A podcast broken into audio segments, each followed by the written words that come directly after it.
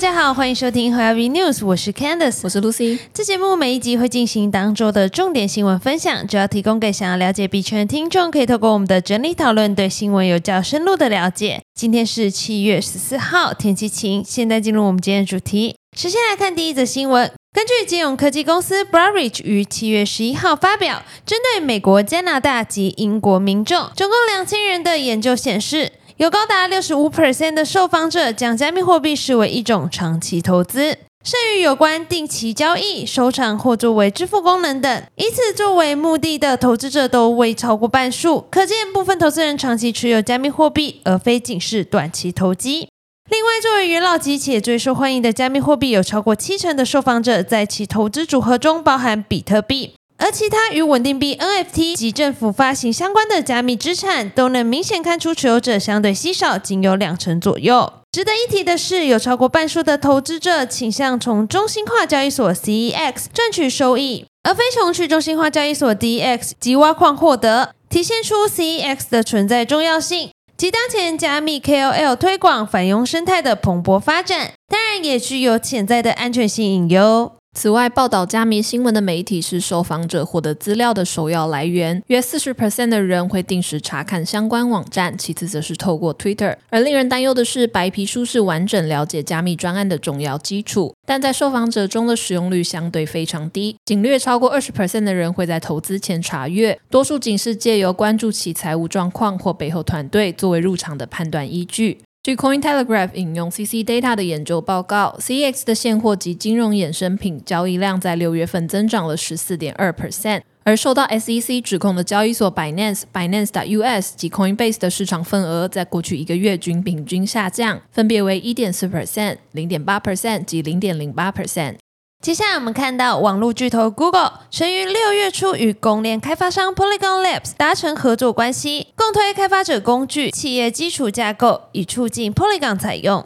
十日晚间传来 Google 将深化整合区块链技术的消息，Google 应用商城 Google Play 已允许在应用和游戏中使用 NFT。根据 Google 官方部落格，Google Play 宣布了重大政策变化，开发者已被允许将 NFT 等数位资产整合到商店支持的应用和游戏中。Google 官方认为，整合 NFT 旨在促进网络行业的创新。他们表示，让用户拥有资产来重新构想传统游戏，到通过 NFT 奖励来提高用户忠诚度。我们很高兴看到创意应用城市的蓬勃发展及拓宽行业界限。据了解，美国社交论坛 Reddit 的营运商是 Google 拟定新政策的合作伙伴之一。Reddit 高级工程经理 Matt Williamson 认为，新政策将促进区块链的采用。不过，根据官方说明，项目方除了必须明确说明游戏是否允许用户赚取或购买 NFT 或加密货币之外，由于其赌博政策，也不能贩售未经定价的盲盒。项目方未来该如何适应 Google Play 的新规则，还有待观察。Google Play 的一位发言人表示，用户可能会在今年夏末看到 Google 与第一批开发者合作的首次测试。新政策将于今年晚些时候全面推出。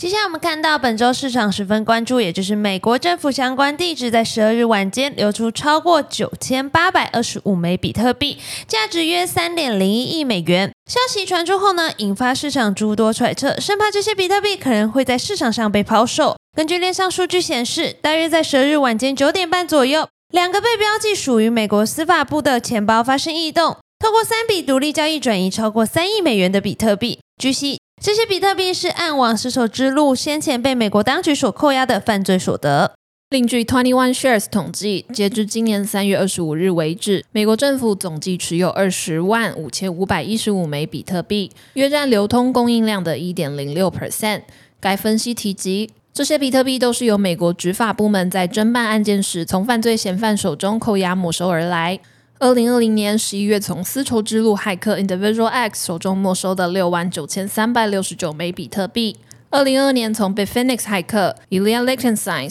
Heather Morgan 手中没收的九万四千六百四十三枚比特币；还有去年从另一位丝绸之路骇客 James Strong 手中没收的五万一千三百二十六枚比特币。接下来我们看到连锁超商巨头 Seven Eleven 在七月十一号迎来了九十六岁的生日。而在这一天，同时也是 Seven Eleven 人气经典饮品斯乐冰的纪念日。为此，Seven Eleven 特地宣布在 Polygon 上推出免费斯乐冰 NFT，不过要注意的是，官方宣布该 NFT 只限有美国手机号码的用户能够领取。Seven Eleven 营销长 Marissa Jarrett 表示：“我们一直在寻找新的、富有创意的方式，与顾客共同庆祝一年中我们最喜欢的一天。那如何获得 NFT 呢？首先，用户需要点击活动页，接着使用手机来扫描网页中的 QR code，接着便会进入一个虚拟斯乐冰机台的游戏页面。这款虚拟斯乐冰机台上会看到一个虚拟的 Seven Eleven 斯乐冰塑胶杯。”以及四种可自行选择的口味，包括樱桃、蓝莓、凤梨可乐达、夏日柑橘。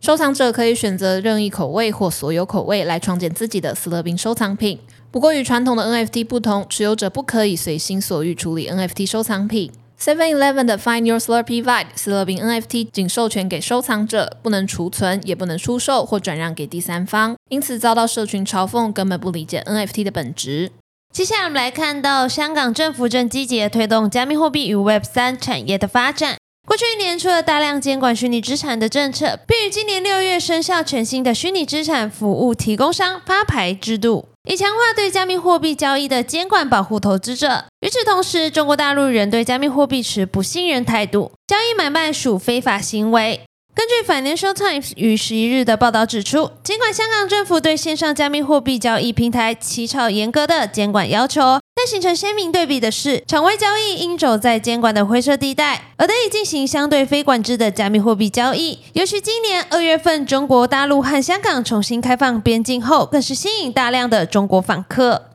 Financial Times 在报道中访问了一名二十六岁的张姓大陆人，他几乎每个月都会从深圳前往一家遍布快餐店的购物中心和香港商业区内的商店购买加密货币。在六月份的一次旅途中，曾用约一万至两万人民币的现金兑换稳定币 USDT。他表示，拥有数位资产对于将资金转移到其他地方很有用。只要有需要，他就会进行九十分钟的跨境旅行。必须要提及的是，因加密货币交易在大陆是非法的，北京政府还禁止海外交易所透过网络为境内客户提供服务。但目前尚不清楚跑去香港进行场外交易是否违法。另报道中也提及，香港场外加密货币交易机构 Crypto HK 的创始人 Martin Lam 对此现象的看法。他表示，在中国和香港于二月份重新开放边境前。中国大陆的客户仅占五 percent，但现在可能已经达到一半。报道最后也提及，由于香港的场外交易商店缺乏审查，而且靠近中国，这使得香港对渴望加密货币的中国公民有相当程度的吸引力。